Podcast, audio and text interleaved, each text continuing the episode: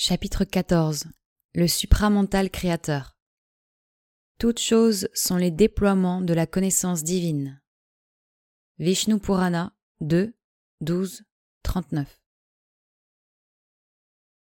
Un principe de volonté et de connaissance active supérieur au mental et créateur des mondes est donc le pouvoir et l'état d'être intermédiaire entre cette possession de soi de l'un et ce flux du multiple. Ce principe ne nous est pas tout à fait étranger, il n'appartient pas uniquement et de façon incommunicable à un être entièrement autre que nous, ou à un état d'existence où nous serions mystérieusement projetés dans la naissance, mais également rejetés sans pouvoir y retourner. S'il nous paraît situé sur des cimes bien au-dessus de nous, ce sont néanmoins des auteurs de notre être, et nous pouvons y accéder. Cette vérité, nous sommes capables, non seulement de l'admettre et de l'entrevoir, mais de la réaliser. Par un élargissement progressif ou par un soudain et lumineux dépassement de nous-mêmes, nous pouvons nous élever jusqu'à ces sommets en des moments inoubliables, ou bien y demeurer durant des heures ou des jours d'expérience toute puissante, surhumaine. Lorsque nous en revenons, il y a des portes de communication qu'il est possible de garder toujours ouvertes, ou d'ouvrir à nouveau, même si elles se referment constamment. Mais demeurer là en permanence, sur cet ultime et suprême sommet de l'être créé et créateur est, en fin de compte, l'idéal le plus haut pour notre conscience humaine évolutive lorsqu'elle cherche, non l'anéantissement, mais la perfection de soi.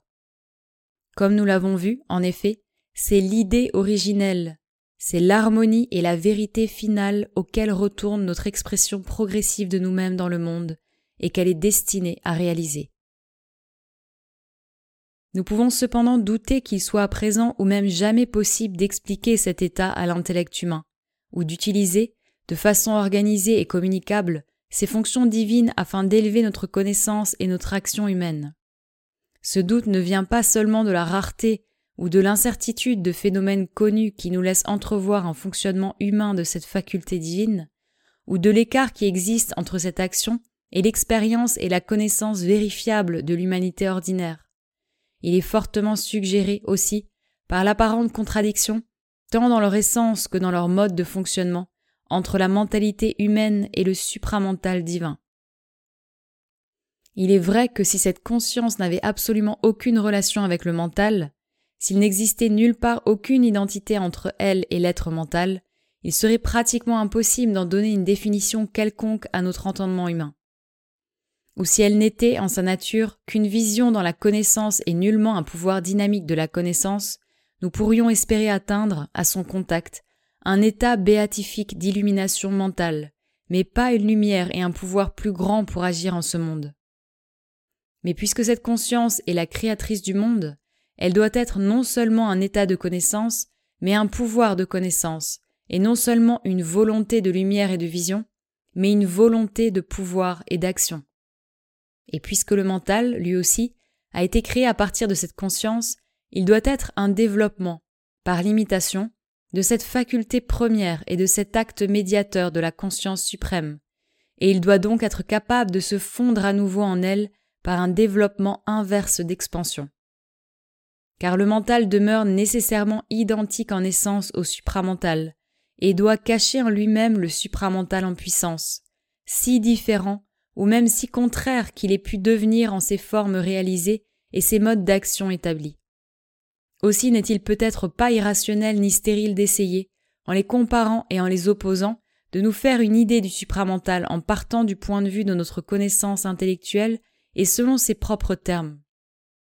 L'idée, les termes peuvent fort bien s'avérer inadéquats et néanmoins servir d'indication lumineuse, nous montrer le chemin que, jusqu'à un certain point tout au moins, nous pouvons suivre. En outre, le mental est capable de s'élever au-delà de lui-même jusqu'à certaines hauteurs ou plans de conscience, qui reçoivent en eux une lumière ou un pouvoir modifié de la conscience supramentale, et de connaître celle-ci par une illumination, une intuition, un contact, une expérience directe, bien que vivre en elle et en faire la source de notre vision et de notre action représente une victoire qui n'a pas encore été rendue humainement possible. Et tout d'abord, arrêtons-nous un moment et demandons-nous s'il n'est pas possible de découvrir dans le passé une lumière qui pourrait nous guider vers ces domaines mal explorés. Nous avons besoin d'un nom, et nous avons besoin d'un point de départ, car nous avons appelé cet état de conscience le supramental. Mais ce terme est ambigu, puisqu'il peut désigner un mental supraéminent, soulevé au-dessus de la mentalité ordinaire, mais non point radicalement transformé. Ou il peut, au contraire, signifier tout ce qui se trouve par-delà le mental et, par suite, posséder un caractère global trop étendu, incluant jusqu'à l'ineffable lui-même. Il est donc nécessaire d'en donner une description complémentaire qui en délimitera plus exactement le sens. Ce sont les versets cryptiques du Veda qui nous viennent ici en aide, car ils contiennent secrètement l'évangile du supramental divin et immortel, et, à travers le voile, quelques éclairs nous parviennent et nous illuminent. Ces paroles nous laissent entrevoir que ce supramental est conçu comme une immensité par-delà les firmaments ordinaires de notre conscience, où la vérité de l'être est lumineusement une avec tout ce qu'il exprime et assure inévitablement la vérité de la vision, de la formulation, de la disposition, du mot, de l'acte et du mouvement, et, par conséquent, également la vérité du résultat du mouvement, du résultat de l'action et de l'expression, de l'agencement ou de la loi infaillible. Une vaste compréhension qui embrasse tout, une vérité et une harmonie lumineuse de l'être en cette immensité, et non un vague chaos ni une obscurité perdue en elle-même, une vérité de loi, d'action et de connaissance exprimant cette harmonieuse vérité de l'être, tels semblent être les termes essentiels de la description védique. Les dieux, qui en leur suprême et secrète entité sont des pouvoirs de ce supramental, nés de lui, siégeant en lui comme en leur propre demeure, sont leur connaissance conscients de la vérité, et possèdent en leur action la volonté du voyant. Orientés vers les œuvres et la création, leur force consciente est possédée et guidée par une connaissance parfaite et directe de la chose à faire, de son essence et de sa loi, connaissance qui détermine une puissance de volonté entièrement efficace, qui ne dévie ni ne trébuche en son processus ou son résultat, mais exprime et accomplit spontanément et inévitablement dans l'acte ce qui a été vu dans la vision. Ici, la lumière ne fait qu'un avec la force, les vibrations de la connaissance ne font qu'un avec le rythme de la volonté, et les deux ne font qu'un, parfaitement et sans avoir à le rechercher, sans tâtonnement ni effort, avec le résultat assuré. La nature divine a un double pouvoir, d'une part, une capacité de se formuler et de s'agencer spontanément qui jaillit naturellement de l'essence de la chose manifestée et en exprime la vérité originelle, et d'autre part une force essentielle de lumière, inhérente à la chose elle-même et source de son propre arrangement spontané et inévitable. Il y a des détails secondaires mais importants. Les voyants védiques semblent parler de deux facultés fondamentales de l'âme qui est consciente de la vérité ce sont la vue et l'ouïe, à savoir les opérations directes d'une connaissance inhérente que l'on peut décrire comme vision de vérité et audition de vérité, et dont les facultés de révélation et d'inspiration sont le très lointain reflet dans notre mentalité humaine. En outre, une distinction semble s'établir dans les opérations du supramental entre la connaissance obtenue par une conscience compréhensive qui pénètre tout et qui est très proche de la connaissance subjective par identité, et la connaissance obtenue par une conscience qui projette, confronte, appréhende et constitue le point de départ de la cognition objective. Telles sont les clés du Veda, et nous pouvons accepter de cette expérience millénaire le terme dérivé conscience de vérité, pour délimiter le sens plus large du terme supramental.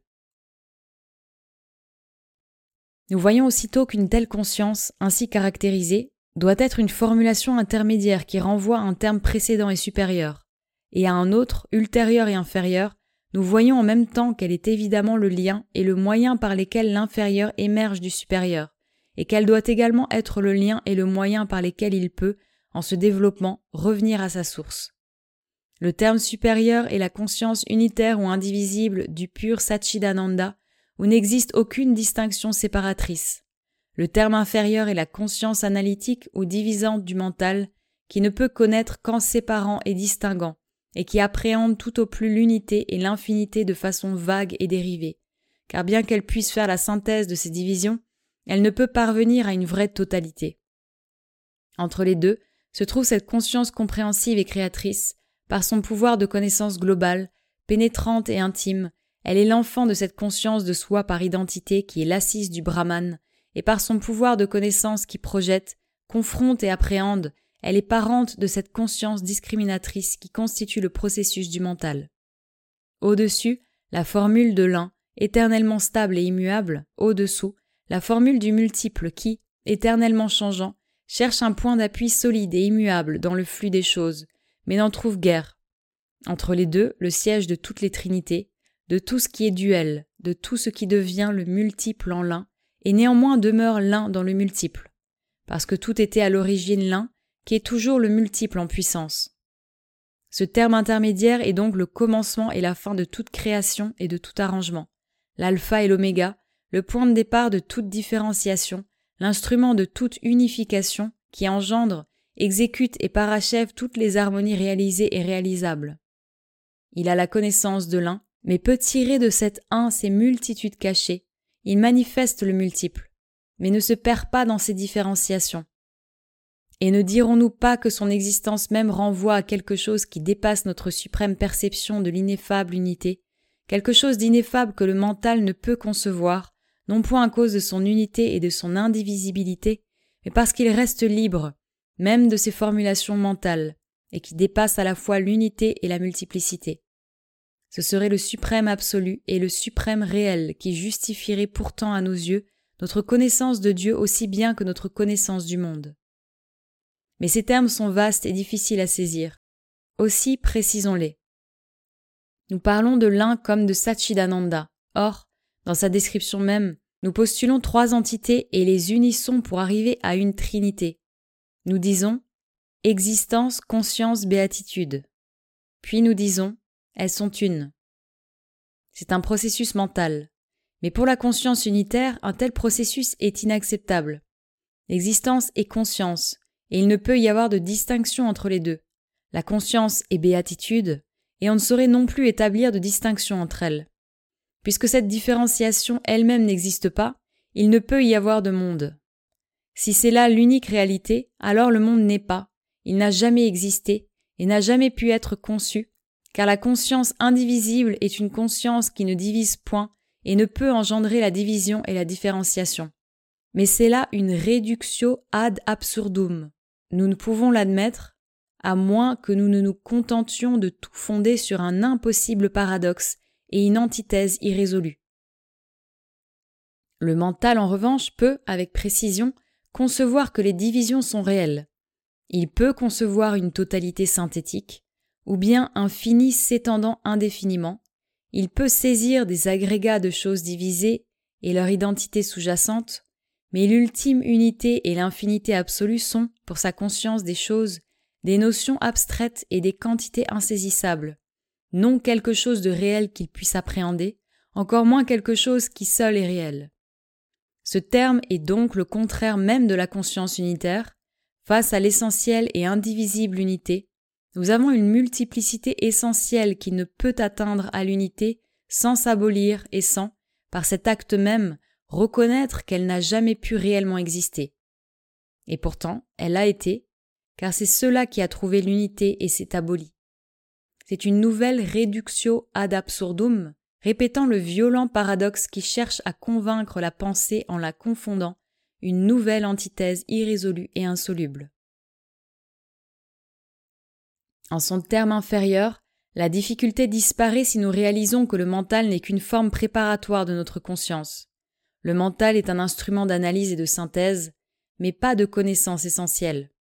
Son rôle est de découper vaguement une partie de la chose en soi inconnue et d'appeler cette chose ainsi mesurée ou délimitée un tout, puis d'analyser à nouveau le tout en ses parties qu'il considère comme des objets mentaux séparés. Le mental ne peut voir avec précision et ne peut connaître à sa manière que les parties et les accidents. Il ne conçoit clairement le tout que comme un assemblage de parties ou une totalité de propriétés et d'accidents.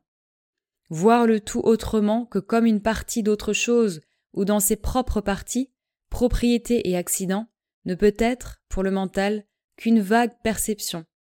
C'est seulement lorsqu'il l'a analysé et en fait un objet distinct, une totalité dans une totalité plus grande, que le mental peut se dire à lui-même. Cela, maintenant, je le connais. Mais en réalité, il ne le connaît pas. Il ne connaît que sa propre analyse de l'objet et l'idée qu'il s'en est formé par une synthèse des parties et des propriétés distinctes qu'il a vues. Son pouvoir caractéristique et sa fonction assurée s'arrêtent là, et si nous aspirons à une connaissance plus grande, plus profonde et réelle, une connaissance et non pas un sentiment intense mais indistinct, comme il en vient parfois à certaines parties profondes et inexprimées de notre mentalité, le mental doit céder la place à une autre conscience qui l'accomplit en le transcendant, ou qui inverse, et ainsi rectifie ses opérations après l'avoir dépassé d'un bond. Le sommet de la connaissance mentale n'est qu'un tremplin d'où l'on peut faire un tel bond. La plus haute mission du mental est d'éduquer notre conscience obscure qui a émergé de la sombre prison de la matière, d'en éclairer les instincts aveugles, les intuitions imprévisibles, les vagues perceptions, jusqu'à ce qu'elle s'ouvre à cette lumière plus vaste et entreprenne cette plus haute ascension. Le mental est un passage, pas un apogée. D'autre part, la conscience unitaire, l'unité indivisible ne peut être cette impossible entité, cette chose sans contenu d'où seraient issus tous les contenus et en laquelle tous disparaîtraient et s'anéantiraient. Ce doit être une concentration de soi originelle où tout est contenu, mais d'une autre manière qu'en cette manifestation temporelle et spatiale. Ce qui s'est ainsi concentré, c'est l'existence absolument ineffable et inconcevable que le nihiliste se représente mentalement comme le vide négatif de tout ce que nous connaissons et de tout ce que nous sommes. Mais le transcendentaliste peut aussi légitimement se représenter comme la réalité positive, bien qu'insaisissable, de tout ce que nous connaissons et de tout ce que nous sommes. Au commencement, dit le Vedanta, était l'existence unique et sans second. Mais avant et après ce commencement, maintenant, à jamais et par-delà le temps, est cela que nous ne pouvons décrire, fût-ce comme l'un, même quand nous disons que rien n'existe que cela. Nous percevons tout d'abord sa concentration de soi originelle, et nous nous efforçons de la réaliser comme l'un indivisible. Nous percevons ensuite la diffusion et l'apparente désintégration de tout ce qui était concentré en son unité, à savoir la conception que le mental se fait de l'univers. Et enfin, nous percevons son extension de soi solidement établie dans la conscience de vérité, qui contient et soutient la diffusion et l'empêche d'être une réelle désintégration, maintient l'unité dans l'extrême diversité et la stabilité dans l'extrême mutabilité, insiste sur l'harmonie dans ce qui paraît être une lutte et une collision omniprésente, préserve le cosmos éternel là où le mental n'arriverait qu'à un chaos cherchant éternellement à prendre forme.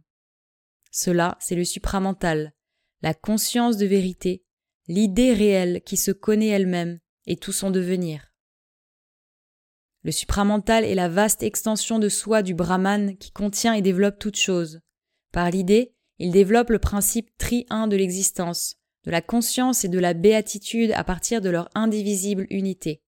Il les différencie, mais ne les divise pas.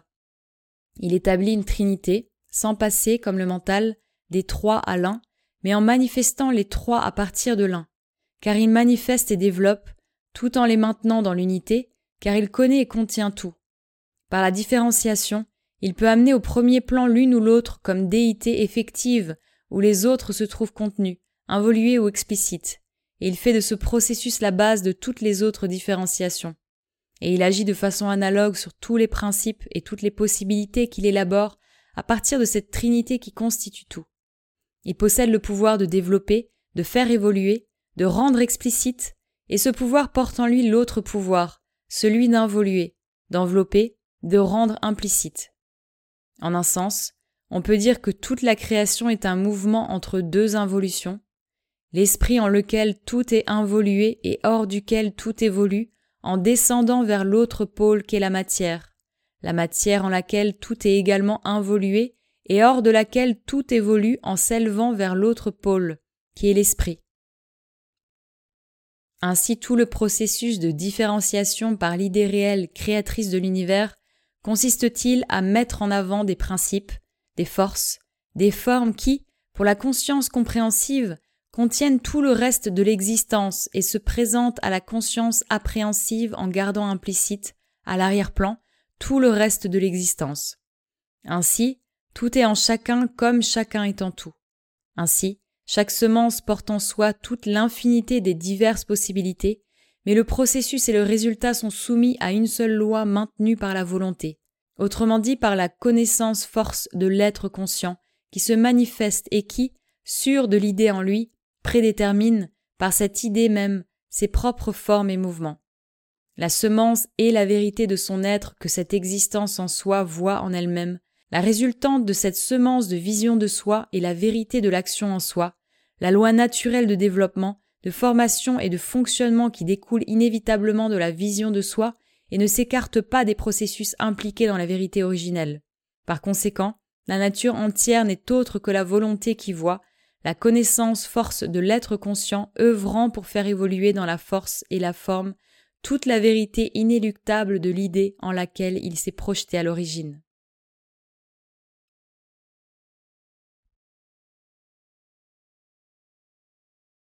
Cette conception de l'idée nous indique le contraste fondamental entre notre conscience mentale et la conscience de vérité.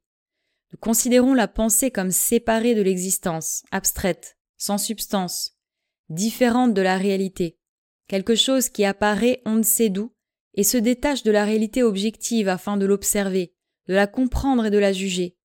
C'est en effet ce qu'elle paraît être et, par conséquent, ce qu'elle est pour notre mentalité qui divise et analyse tout. La première tâche du mental est de rendre discret, de fissurer, beaucoup plus que de discerner, et cela explique la fissure paralysante qu'il a créée entre la pensée et la réalité. Dans le supramental, par contre, tout être est conscience, toute conscience est un être, et l'idée, féconde vibration de conscience, est également une vibration d'être qui s'enfante elle-même. C'est une émergence initiale dans la connaissance de soi créatrice, de ce qui était concentré dans la conscience de soi non créatrice. Elle émerge en tant qu'idée qui est réalisée, et c'est cette réalité de l'idée qui évolue, toujours par son propre pouvoir et sa conscience de soi. Toujours consciente de soi, elle se développe suivant la volonté inhérente à l'idée et se réalise toujours suivant la connaissance enracinée en chacune de ses impulsions. Telle est la vérité de toute création, de toute évolution. Dans le supramental, l'être, la conscience de connaissance et la conscience de volonté ne sont pas divisés comme il semble l'être dans nos opérations mentales. Ils forment une trinité, un seul mouvement doté de trois aspects effectifs. Chacun produit son effet propre.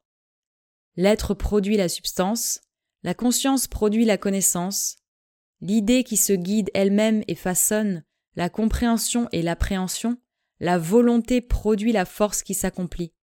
Mais l'idée n'est que la lumière de la réalité s'illuminant elle-même. Elle n'est ni pensée mentale, ni imagination, mais conscience de soi effective. Elle est l'idée réelle. Dans le supramental, la connaissance dans l'idée n'est pas séparée de la volonté dans l'idée. Elles ne font qu'un. De même, la connaissance n'y est pas différente, mais indissociable de l'être ou substance, dont elle est le pouvoir lumineux. De même que le pouvoir de la lumière rayonnante n'est pas différent de la substance du feu, de même le pouvoir de l'idée n'est pas différent de la substance de l'être qui se réalise dans l'idée et dans son développement. Dans notre mentalité, toutes ces choses sont différentes. Nous avons une idée et une volonté correspondantes, ou une impulsion de volonté et une idée qui s'en détachent, mais en réalité nous différencions l'idée de la volonté et celle-ci de nous-mêmes. Je suis, L'idée est une mystérieuse abstraction qui apparaît en moi. La volonté est un autre mystère, une force plus concrète, bien qu'elle ne le soit pas, mais qui demeure toujours quelque chose qui n'est pas moi, quelque chose que j'ai ou que je reçois ou qui s'empare de moi, mais que je ne suis pas. Je creuse aussi un abîme entre ma volonté, ses moyens et le résultat, car ce sont à mes yeux des réalités concrètes extérieures à moi et différentes de moi. Par conséquent, ni moi-même, ni l'idée, ni la volonté en moi n'ont d'efficacité propre.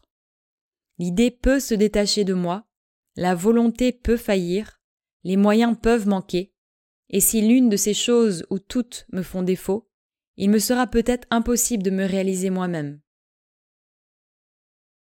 Mais dans le supramental, une telle division paralysante n'existe pas, car ni la connaissance ni la force ni l'être ne sont divisés en soi comme ils le sont dans le mental. Ils ne sont ni fragmentés en eux-mêmes, ni séparés les uns des autres. Car le supramental est le vaste, il part de l'unité, non de la division. Par essence, il comprend tout. Et la différenciation n'est pour lui qu'un acte secondaire. Dès lors, quelle que soit la vérité de l'être qui s'exprime, l'idée lui correspond exactement. La force de volonté correspond à l'idée, la force n'étant qu'un pouvoir de la conscience, et le résultat à la volonté. L'idée n'entre pas non plus en conflit avec d'autres idées, la volonté ou la force avec d'autres volontés ou d'autres forces comme en l'homme en son monde, car il y a une seule vaste conscience qui contient et relie en soi toutes les idées comme ses idées propres, une seule vaste volonté qui contient et relie en soi toutes les énergies comme ses propres énergies. Elle en retient une, en projette une autre, mais elle le fait en accord avec son idée volonté qui les a préconçues. Ainsi se trouvent justifiées les notions religieuses courantes d'omniprésence, d'omniscience et d'omnipotence de l'être divin. Loin d'être une imagination irrationnelle, elles sont parfaitement rationnelles et ne contredisent nullement la logique d'une philosophie globale, ni les indications de l'observation et de l'expérience. L'erreur consiste à créer un abîme infranchissable entre Dieu et l'homme, entre le Brahman et le monde, à faire d'une différenciation réelle et pratique dans l'être, dans la conscience et dans la force, une division fondamentale. Mais nous aborderons plus tard cet aspect de la question.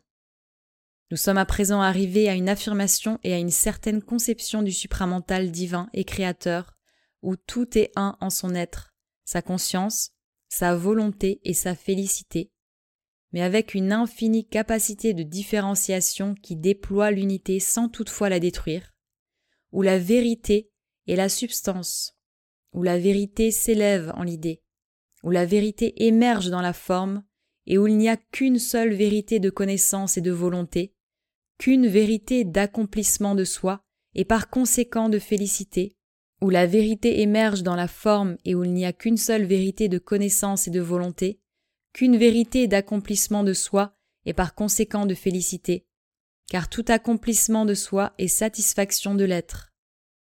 Dès lors, en toutes les mutations et toutes les combinaisons, se trouve toujours une inaliénable harmonie qui existe en soi.